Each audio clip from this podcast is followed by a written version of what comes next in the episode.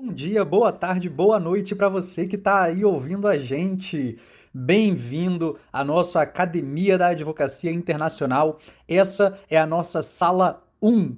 Isso mesmo, a nossa primeira sala, aonde nós vamos tratar sobre documentação, quais os documentos necessários, indispensáveis para você internacionalizar a sua advocacia. Vem com a gente. Essa ideia é para poder compartilhar com vocês eh, sobre nossas experiências, as nossas vivências, nossos conhecimentos, como que a gente fez para chegar né, em um outro país e atuar dentro da nossa área, da nossa formação. Né? Eu percebi que muita gente tem essa curiosidade, tem essa dúvida, tem essa vontade né, de internacionalizar a carreira, mas nem sempre sabe como fazer, né? qual o melhor caminho. Então, Estou muito feliz de estar aqui com um time de, de advogadas sensacional, com experiências incríveis, um currículo brilhante. Infelizmente, um dos nossos colegas também não pôde estar aqui hoje, mas estará conosco já para os próximos encontros. Sem grandes delongas, eu quero passar a palavra rapidinho aqui também para que as colegas possam se apresentar, falar um pouquinho delas e a gente começar o nosso tema de hoje, que é sobre questões de documentações prévias necessárias. Então, passar a palavra, se a gente conseguir seguir mais ou menos aqui, né, a ordem alfabética para poder facilitar. Oi, boa noite, pessoal.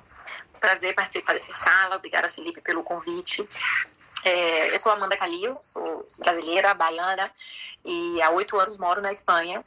E no começo, nunca imaginei que eu pudesse internacionalizar a minha advocacia. Eu vim para cá recém-formada. Atuei no Brasil pouquíssimos meses antes de, de me mudar e a vida nos apresenta circunstâncias difíceis. E a gente vai se adaptando, né? Então, eu não passei por essa fase de documentação antes, de organização, de adaptação, nada, porque foi tudo sobre o movimento e acontecendo. Então, é muito importante hoje, depois de tudo que eu passei já, eu vejo o quanto é importante a gente se organizar previamente para poder fazer a advocacia internacional. Não necessariamente precisa se mudar, não necessariamente a pessoa precisa emigrar, mas é importante uma organização documentação, de documentação, sem dúvida. Por isso o tema é tão importante hoje nesse bate-papo. É, de maneira resumida, eu vim fazer um mestrado, fiz alguns mestrados aqui, depois comecei a dedicar à vida acadêmica, hoje eu sou professora na universidade, e no final de 2018 eu decidi começar a atuar também. Em 2019, mais ou menos, foi quando eu dei o pontapé inicial. Então, é muito complicado a gente não ter esse, esse cuidado prévio e começar com as coisas, eh, começar a advogar com as coisas já no meio do caminho, mas é possível, mesmo assim também é possível, mas se eu puder recomendar, é, a organização prévia é fundamental. Enfim, é, mais ou menos só para não falar muito, a gente vai falar de várias coisas hoje, eu passo a palavra para a doutora Thalita. Boa noite, pessoal. Acho que a Bruna é primeiro, né? A gente está seguindo a ordem alfabética, então pode ir, Bruna. Obrigada, Thalita. Ah, eu não tenho uma Bruna aqui, perdão, Bruna, desculpa. imagina, imagina. Primeiramente, eu queria agradecer ao Felipe primeiro pela iniciativa, pela ideia brilhante. Achei muito, muito legal querer compartilhar e ceder, né, doar esse tempo nosso para a galera que quer trilhar o caminho que a gente trilhou, apesar de ter essa similaridade aí, todo mundo na advocacia internacional, com certeza é, o, o caminho de todo mundo aqui foi muito diferente e não só os caminhos que a gente, né, que nós trilhamos é, são os que existem, existem acho que infinitas outras possibilidades, então é muito pertinente. Então, é, agradecer o convite, estou muito feliz em poder participar e falar só um pouquinho brevemente sobre mim. Eu sou a Bruna, eu sou advogada, sou formada pela UFMT, sou advogada no Brasil e sou advogada nos Estados Unidos. É, eu tenho um LLM. E aí a questão da documentação, que é o tema de hoje, é muito importante, porque apesar de eu ser advogada no Brasil e nos Estados Unidos, eu moro no Chile. e não sou advogada no Chile, mas exerço é, advocacia em dois países diferentes, estando em um terceiro. Então, é, tem bastante questão aí, não necessariamente como a Amanda falou, né, de imigração, mas de licenças, né? Então, o que, que você precisa para ter a licença? Enfim, no Brasil, todo mundo sabe, né? Nos Estados Unidos, até posso comentar como é no Chile, se alguém tiver a curiosidade, apesar de eu não ter, eu sei o processo, como é. E, enfim, isso. É, eu, minha área assim, de atuação é basicamente direito empresarial, foco absoluto em contratos. E aí o meu dia é uma loucura, né? É, eu acho que o advogado internacional, e aqui eu acho que todo mundo vai se identificar com isso, é a dor da diferença do time zones, né? Cada, cada cliente tem um time zone diferente e é o dia inteiro é, falando com o mundo todo. Então, estou bem animada para a gente trocar figurinhas por aqui. Agora sim, passo a, palavra para a Thalita. Olá, pessoal, boa noite. É, aqui ainda estou nos Estados Unidos, agora em Indiana. É, vou me apresentar para vocês que não me conhecem ainda. Eu sou de João Pessoa, sou advogada na Paraíba. Gostaria também de agradecer ao Felipe pela oportunidade, pelo convite. Aqui, cada um, como as meninas disseram, tem uma experiência diferente, então eu tenho certeza que a gente vai fazer muitas trocas interessantes aqui para qualquer ramo do direito que vocês queiram trilhar na área internacional. Estou é, aqui fugindo porque eu tenho um bebê de quatro meses. Então, como a gente só tem mulher na sala, assim, me sinto à vontade a não ser o Felipe, né, que é o nosso mestre de cerimônias aqui, eu me sinto muito à vontade para dizer que eu ainda estou nessa fase de conciliar a maternidade com de um bebê de cinco meses com a minha carreira. É, eu me formei no Brasil em 2011 ah, no Brasil, eu fui funcionária pública. Sou a minha carreira toda jurídica é no funcionalismo público. Ah, trabalhei no Ministério Público da Paraíba. Quando vi aos, vi aos Estados Unidos, para mim não foi algo que aconteceu. Eu realmente saí do Brasil para os Estados Unidos é, já migrando, então eu já vim pronta, já vim pronta com a documentação, já vim pronta para fazer o LLM, pronta para fazer o JD, para virar advogada aqui nos Estados Unidos. É, também te, tive a oportunidade de exercer a carreira pública aqui nos Estados Unidos, trabalhei na Procuradoria Geral do Estado de Indiana e muito provavelmente, eu ainda estou terminando o Juris Doctor aqui, mas muito provavelmente vou continuar nessa área com o fim do curso. E gostaria de passar a palavra agora para o Felipe. Olá, gente. Boa noite a todos. Eu sou Felipe. Eu sou de Niterói, no Rio de Janeiro, sou advogado no Brasil, sou advogado também aqui em Portugal. Eu também, eu já vim para Portugal, eu vim para poder estudar, para fazer o meu mestrado, mas também já vim com a certeza e o foco de iniciar a minha advocacia aqui em Portugal, então eu já trouxe inclusive toda a documentação necessária que a gente vai tratar num próximo ponto, num próximo tópico, sobre a documentação para inscrição, né, ordens mundo afora. Então, eu acho que escolhi, inclusive, começar por esse ponto pela importância que o documento tem e muitas vezes a gente acaba negligenciando um ou outro por acreditar que não vai ser tão importante, mas a gente só descobre quando chega num outro local. E só uma questão também que já foi colocada pela, pela doutora também anteriormente, essa questão da advocacia internacional e conciliar os horários, né? Inclusive hoje aqui na sala nós temos diversos fusos horários diferentes, né? E conseguir conciliar isso é uma grande felicidade, uma grande alegria poder estar aqui com todos vocês. Muito obrigado a todos. Passo a palavra para a doutora Stephanie. Obrigada, Felipe. Boa noite. Buonasera a tutti. Eu estou falando da Itália. Eu queria também agradecer ao Felipe pela iniciativa. É um grande prazer estar aqui ao lado de profissionais tão competentes. Eu estou honrada e estou bem animada para ver essa, essa troca acontecer aqui entre a gente. Bom, eu me chamo Stephanie Polizeni, eu sou gaúcha de Porto Alegre e eu vim parar aqui na Itália Atualmente eu moro em Bergamo, que é uma cidade próxima a Milão, e eu estou aqui desde 2015, então agora esse ano vão fechar seis anos que eu estou aqui. E assim como a doutora Amanda, eu vim um pouco desprevenida com essa questão da documentação e tive que, na verdade, correr atrás quando eu já estava aqui, porque a decisão de mudar do Brasil veio antes e essa questão da advocacia, que era um desejo muito forte de continuar atuando, né, me impeliu aí a, a buscar as formas de advogar aqui na Itália também. Então hoje eu atuo como advogada aqui na Itália. E é isso. Muito prazer a todos aí. E vamos lá, vamos conversar com o pessoal. Para a gente agora dar realmente o start no nosso tema de hoje, eu queria perguntar para as doutoras o que vocês entendem como o principal documento, né, ou quais os principais documentos para esse start de uma advocacia internacionalizada, considerando que nem sempre, né, como a gente já colocou aqui, a doutora Bruna também falou, a doutora Amanda, né, nem sempre a gente quer propriamente migrar, né, mas quer se internacionalizar. Qual, qual o principal documento que as doutoras entendem ser necessário? Bom, a gente vai só falando assim, Felipe, pode interromper todo mundo. Mas eu vou falar um pouquinho do que eu trouxe já do Brasil, porque trazer os documentos do Brasil é bem mais barato do que mandar traduzir aqui. Eu tive que traduzir com tradutor juramentado. A maioria eu já trouxe do Brasil, feito por tradutor juramentado, e o que eu tive que traduzir aqui nos Estados Unidos, eu paguei 50 dólares por folha, o que foi muito caro. A, a Bruna pode debater aqui comigo, já que ela é licenciada aqui nos Estados Unidos também, mas a maioria dos estados aqui exige que você tenha um curso para que você possa fazer a prova do BAD. Então, seja o jurisdoctor Ou LLM, você teria que fazer o curso. Então, como você tem que entrar na universidade novamente, você vai precisar do seu histórico escolar traduzido, diploma traduzido, foi o que eu precisei também. As cartas de recomendação para que você faça o curso também, eu já fiz em inglês. As pessoas que eu pedi que não falavam inglês, eu pedi para que fizessem as cartas em português, eu traduzi e pedi para eles assinarem depois, já para economizar dinheiro. E eu acho que esses são os documentos principais. Você pode me relembrar, Bruna, se tiver mais alguma coisa faltando. Eu tive que apresentar todos esses e, no meu caso, e aí que tá, quando a gente fala em Estados Unidos, é, os estados são soberanos, né? Realmente soberanos. então são 50 estados diferentes e aí pode ser que existam 50 regras diferentes. Então quem tá mirando assim Estados Unidos tem que pensar primeiro qual estado que né, a pessoa quer se licenciar e aí a partir daí ver as, os requisitos. Mas, como a Thalita colocou, tem os que são básicos, né? Então, é questão de histórico escolar, é, carta de recomendação, isso eu acho que todos vão pedir. Mas no meu caso, é, eu sou licenciada em Nova York.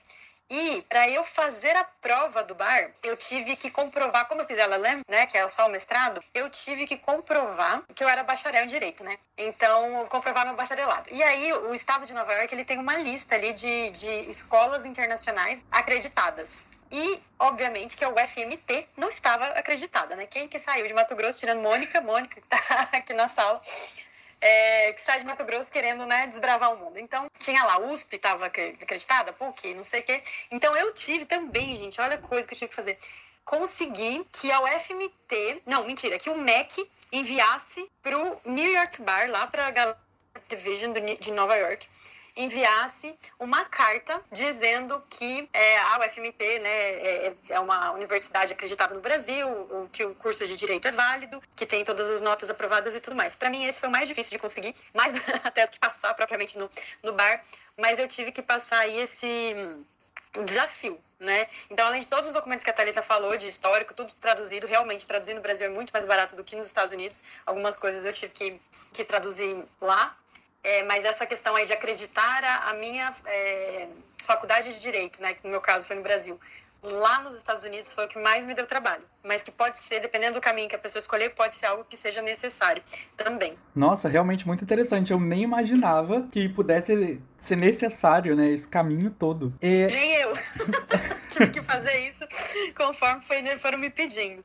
Tem, tem uma coisa que me chama a atenção, né, na questão do que trazer, do que os documentos e tal, e é que, para mim, o mais importante tem os documentos em si, né, mas é o próprio conhecimento do idioma, a comprovação do conhecimento do idioma. Não adianta a gente pensar em internacionalizar, internacionalizar a advocacia e atuar em algum determinado país se a gente não domina aquele idioma, né? Então, para mim, por exemplo, foi uma das, das principais barreiras logo no começo, porque eu não dominava o idioma, essa parte prévia. Então, eu diria que se você está pensando em internacionalizar sua advocacia, se preocupe em já saber se você domina o idioma e a sua proficiência também do idioma do país onde você quer internacionalizar. Realmente um ponto bem importante essa questão da proficiência, né? É, e eu acho que línguas hoje em dia, né, principalmente ali se a gente for considerar, por exemplo, o inglês, já não é nem mais um plus, né? Quase um necessário para uma advocacia, muitas vezes até mesmo dentro do próprio país, considerando a quantidade de pessoas que migram, né, e a quantidade de estrangeiros que tem também no Brasil falando de um ponto de vista bem documental mesmo, pelo menos em relação aqui à Itália, e até falando depois um pouco de Portugal também, mas aqui não, não existe essa possibilidade de, por exemplo, validar o diploma para depois validar como advogado, né? Uh, assim, na verdade, aqui são dois caminhos. Ou uh, a pessoa se inscreve como advogado europeu, e daí ela precisa ter uma habilitação na Europa, que daí para o brasileiro ele pode fazer aquele reconhecimento por Portugal e depois trazer para a Itália. Então não tem nenhum tipo de necessidade, por exemplo, aqui na Itália não, não cheguei a apresentar o meu diploma, né? Eu apresentei a validação de Portugal mesmo. Ou a pessoa faz um reconhecimento direto, que ela envia um requerimento para o Ministério da Justiça aqui de Roma, né? O Ministério da Justiça italiano, e ela basicamente apresenta aqueles documentos de, de formação que ela está habilitada a advogar no, no Brasil, né? Porque isso é, seria o requisito.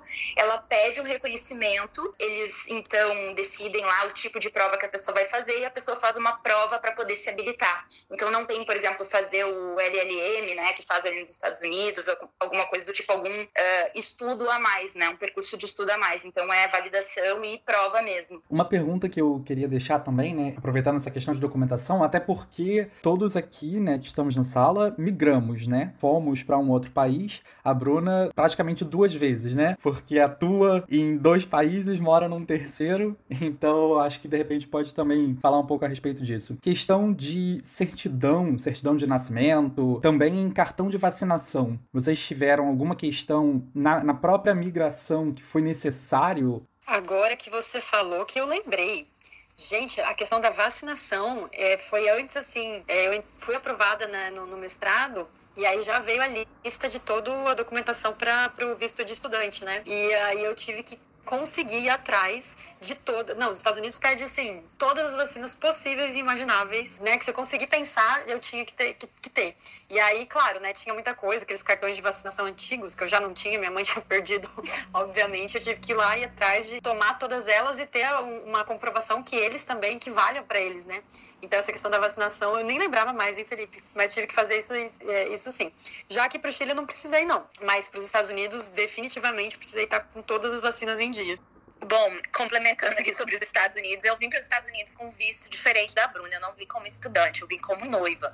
É, o meu marido é, ele é americano, então quando eu migrei, eu migrei como noiva e fiz também toda a questão da vacinação e mais outros procedimentos que eram exigidos pela imigração americana. Então, além das vacinas, eu tive consulta com médico credenciado pelo, pelo consulado, tive exames, é, exame de tudo quanto é tipo que vocês imaginarem, tuberculose exame é, DST, AIDS, raio-x, eles escacaviam sua vida inteira. Então eu fiz ainda mais do que a, o que a Bruna fez. Thalita, você está falando e agora eu estou lembrando, eu acho que foi tão estressante que eu tinha apagado da minha memória, eu tive que fazer esses exames também. Tive que fazer um monte de exame e apresentar para conseguir, isso era para conseguir o visto, assim, tipo, não entra, eu nem entrava nos Estados Unidos. Engraçado, eu sempre sabia que, que estudantes precisavam fazer também, eu pensava que, assim, tinham alguns requisitos a mais pelo fato de eu estar vindo como imigrante mesmo, mas foi... Para mim tinha um requisito a mais, que era o seguro ainda, né, eu tive que contratar ou o seguro de, da, de saúde da universidade, que era caríssimo, ou algum outro com um padrão internacional altíssimo, acho que só na Suíça que oferecia e tudo mais, mas eu lembro de um custo extra, assim, bem grande de, de, de um, assim, não, eles não aceitavam, em hipótese alguma, aquele seguro do cartão de crédito, sabe? Tinha que ser um seguro lá, daí eu acabei contratando da própria universidade, né? Entrei, eu entrei meio que no sistema de saúde. Então, toda vez que eu fiquei doente, eu precisei de algum remédio, eu ia lá na, no, não é hospital, né? Enfim, na enfermaria, kind of, lá da universidade e pegava os remédios tudo, todos lá e tudo mais. Mas além de tudo isso, ainda teve a questão do seguro de saúde. É, como eu, eu, eu tive outra opção de pegar fora da universidade, mas eu estudo na Indiana University aqui também é obrigatório. Se você quiser se matricular, é um requisito que você tenha o seguro de saúde. Porque, para quem não sabe, o sistema de saúde americano ele é privado. Então, esse é um ponto bem complicado aqui para os Estados Unidos. Eu acho interessante a gente até falar sobre essas questões sociais aqui do país, para quem tem interesse de sair do Brasil, poder escolher melhor o país de destino, porque eu tenho certeza que os Estados Unidos é um dos mais complicados né, nessa nossa área jurídica. Ah, com certeza. Eu acompanho, né, todas vocês no, no, Instagram. E, gente, quem não acompanha, segue, vale muito a pena. São várias dicas maravilhosas. Mas a doutora Talita, né, como ela comentou no início, ela teve um bebê há pouco tempo, né? E eu me lembro de quando compartilhou lá no Instagram sobre as contas, né, do parto e tudo mais. Meu Deus, é realmente uma coisa que tem que ter atenção na hora de escolher para onde migrar. Mas... É, por exemplo, desculpa, Felipe, te interrompi, mas é, em relação à vacina aqui para a Itália, para a Europa em geral, né? Porque quando a pessoa vem para cá, qualquer país da União Europeia, as regras são basicamente as mesmas, né? É, então, Portugal, Espanha, é, vai ser mais ou menos a mesma coisa. O que a gente precisa apresentar quando vem para cá é um seguro-saúde. Isso sim, mas vacina não tem necessidade de nenhum tipo. E assim, falando da Itália, eu sou mãe também, eu tenho duas bebês. Uma já tem dois anos e meio, a outra tem nove meses. Então eu sei bem como é que é essa, essa questão da maternidade aí que a, que a Thalita tá passando, então te entendo aí. E a questão da saúde aqui, realmente isso foi uma das coisas que, inclusive, quando eu pensava em, em migrar, uh, eu levei em consideração, né? Aqui eu sou cidadã europeia, eu sou cidadã italiana, né? Então isso também ajuda.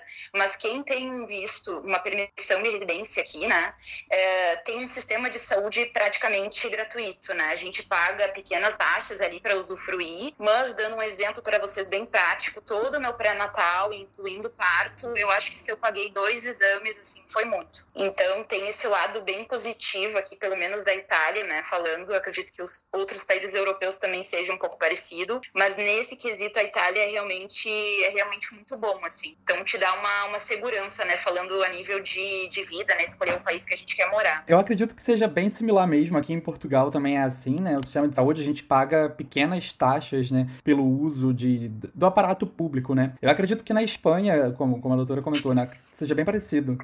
Hum, na Espanha, inclusive, é até melhor, porque não existe pago de nenhuma, de nenhuma taxa. O sistema público ele é totalmente gratuito.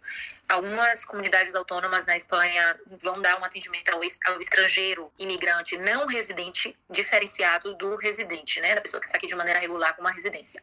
Mas, mesmo assim, até as pessoas que estão de maneira irregular, irregular o atendimento ele é totalmente gratuito também em situação de emergência e urgência, por exemplo. E para gente que tem residência ou quem tem cidadania, 0800 totalmente. A gente não paga nem um centavo por nenhum tipo de consulta e nenhum tipo de exame. Nossa, que maravilha! Nossa. É melhor ainda na Espanha. Mas até lembrei de uma coisa agora, né, que a gente falando sobre essa questão de documentos para vir para cá, né, e de ter um seguro saúde.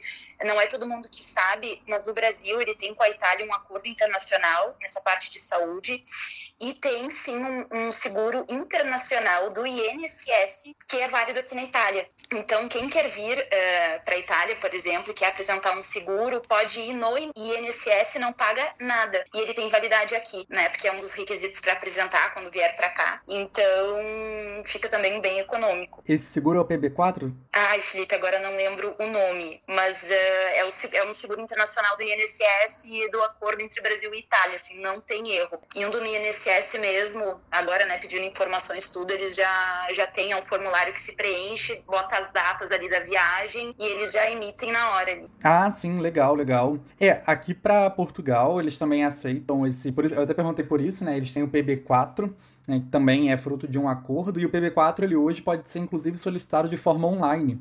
Então não precisa nem, porque até pouco tempo atrás, né, era realmente só no Brasil, ele tinha uma duração aí uma validade de até um ano, e a pessoa depois tinha que realmente renovar no Brasil. Né? E agora foi um dos frutos desse período pandêmico que a gente está passando, atravessando, eles realmente digitalizaram essa, esse serviço. A Espanha tem um acordo previdenciário também com o Brasil, é só incluir a área previdenciária.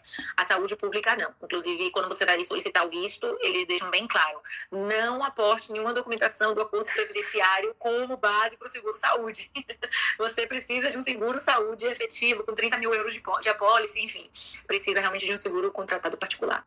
Ah, o nome do, desse, desse seguro aqui para a Itália, eles chamam SEDAN tá? É uma sigla CDAM, tá? Essa é a informação que eu tenho, assim. Maravilha, maravilha. Uma questão que surgiu bastante agora, né, nessa, nessa última rodada que a gente fez foi visto. E para quem pretende realmente advogar, migrar para advogar, né, nesses outros países, tem algum visto específico, no caso da Espanha, da Itália, dos Estados Unidos? Eu vou começar respondendo porque a resposta minha é super simples, não.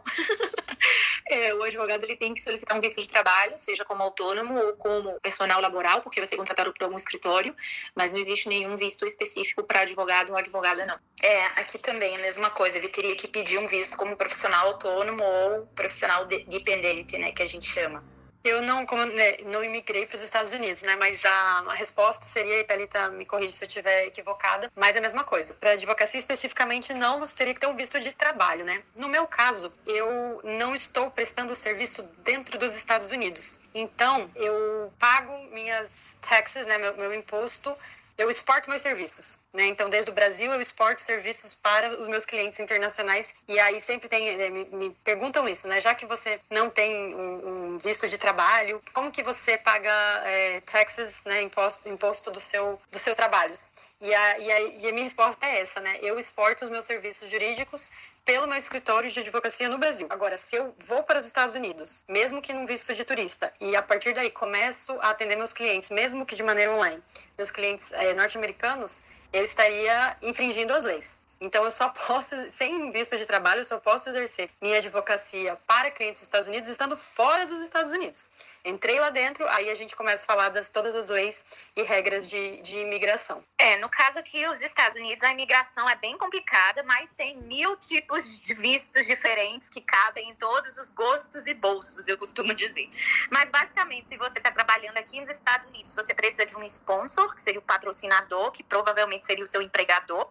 E aí, para quem tem interesse em advogar aqui nos Estados Unidos, geralmente quem é patrocinador de advogados são os grandes escritórios, as grandes bancas, que a gente chama popularmente aqui de Big Laws, ou o meio corporativo, que são as empresas. Isso não impede que você consiga um patrocínio de um escritório menor, mas é, é, é mais fácil você conseguir das grandes bancas ou das grandes empresas. Fora isso, tem a opção de você trabalhar com o cartão de permanente de residente permanente, que seria o Green Card.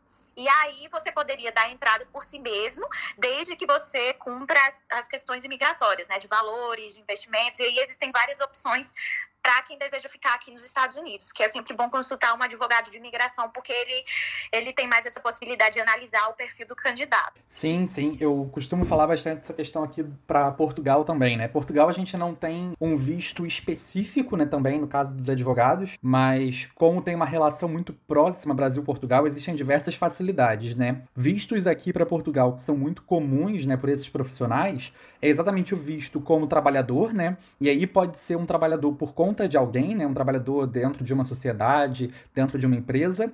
Pode ser trabalhador independente, né, a pessoa que já está inscrita na ordem aqui em Portugal e pretende vir para Portugal, né, migrar. Então são dois tipos de trabalhadores, são dois tipos de vistos diferentes.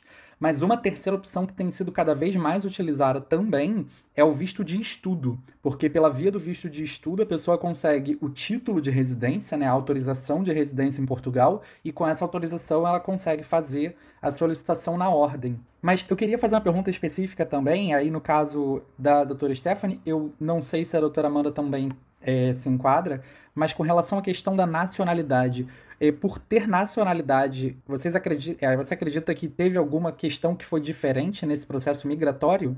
Sim, com certeza. É, na verdade, assim, quando eu cheguei aqui, eu ainda era brasileira, né? Eu fiz o meu, o meu procedimento de cidadania italiana depois que eu já estava aqui, né? Então eu entrei, na verdade, como turista, aquela entrada normal lá, que limite 90 dias, e nesse meio tempo eu fiz minha cidadania. Mas, assim, ó, até é, é importante até eu falar uma coisa, assim, né? Que às vezes as pessoas vêm como turista e elas pensam que estando aqui, estando aqui na Itália, na Europa em geral, mas eu falo da Itália, né? Que é o que eu conheço, elas acham que depois elas vão converter o visto turístico delas para um de estudo ou de trabalho e não pode, né? Não, não tem essa possibilidade.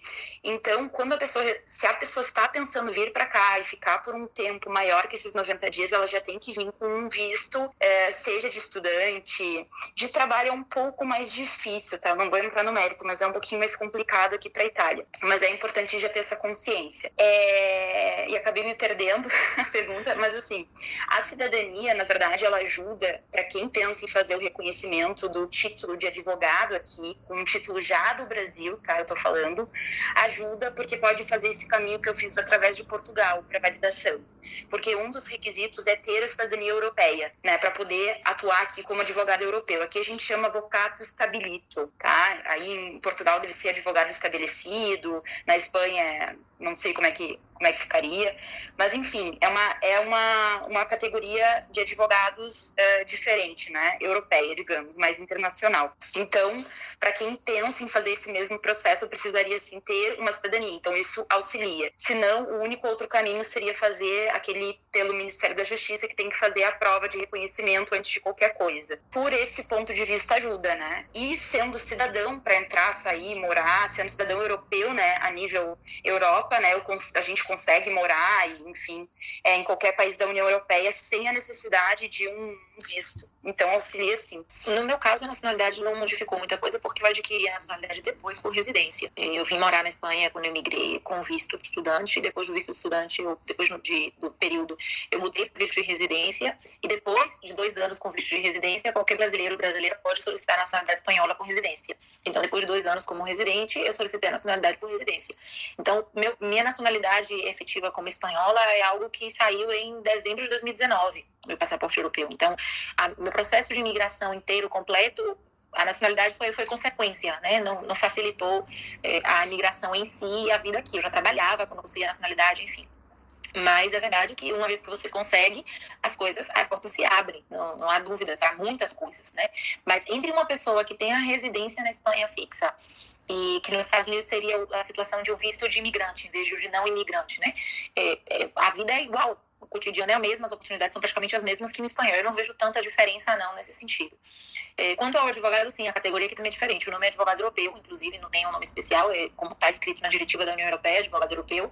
E você tem que, você pode exercer aqui durante três anos como advogado europeu, pode continuar a vida inteira como advogado europeu se quiser, mas depois de três anos exercendo, pode solicitar a inscrição definitiva como advogado espanhol ou advogada espanhola. E facilita muitas, muitas coisas, né? Porque o advogado europeu ele tem algumas coisas que não pode fazer, tem algumas ações que ele não pode atuar, tem certificado digital enfim. Mas ele tem que ficar três anos como advogado europeu para depois trocar a um advogado normal, advogada normal. Eu, sinceramente, desde meu ponto de vista, a pessoa que não tem a nacionalidade, nenhuma nacionalidade europeia, eu não tinha, eu adquiri posteriormente, vai encontrar algumas dificuldades no começo. Eu tive que passar um período de visto estudante, até trocar visto de residente, enfim.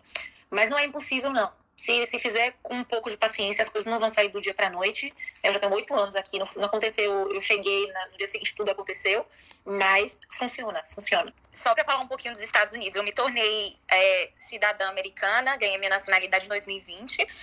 É, a diferença entre a pessoa que tem a nacionalidade americana é que ela pode exercer emprego público federal. Então, é interessante apenas para quem quer atuar na área federal. É, por exemplo, Polícia Federal, FBI, Procuradoria Federal, todos, a maioria desses empregos, para não dizer todos, eles eles só são ah, para cidadãos americanos. Fora isso, se você tiver o cartão de permanente residente, você pode assumir todos os outros tipos de emprego. A única limitação vai ser se você tiver o visto de trabalho mesmo, porque dependendo da categoria, você fica dependente do seu empregador.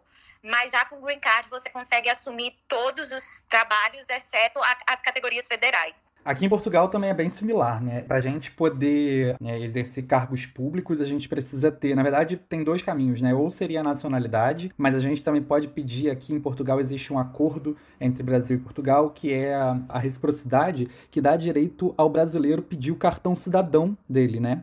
É o Estatuto de Reciprocidade mesmo. E aí, com ele, a gente consegue aceder a cargos públicos. Mas é claro, ele tem o seu. tem três estágios, né? Um primeiro estágio a gente pode pedir tão logo a gente obtenha o nosso título de residência. Um segundo estágio tem uma limitação X de tempo de residência que é necessário. E um terceiro e último, que aí realmente é aquela igualdade plena ao nacional, são cinco anos. Inclusive, com cinco anos aqui em Portugal, é possível pedir até mesmo a nacionalidade também, né? É um pouco mais demorado do que é na Espanha, pela experiência que a doutora Amanda compartilha com a gente, que são dois anos. Gente, quero muito agradecer a presença de todos vocês. Para mim, o papo podia se alongar e tudo mais, mas como a gente comentou no início da sala, estamos cada um em um fuso diferente. Por exemplo, para a doutora Stephanie já passa da meia-noite, não é mesmo? Exatamente. Então, a gente vai fazer esses encontros semanais. Sigam as pessoas que estão aqui na sala, ativa o sininho para vocês ficarem sabendo, para vocês poderem acompanhar essa nossa jornada aí sobre a internacionalização da advocacia.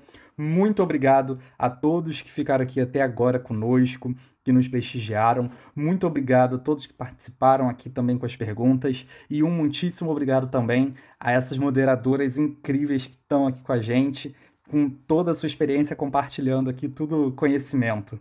É, obrigado você, Felipe. E eu acho que seria interessante. Você já tem o tema do próximo encontro?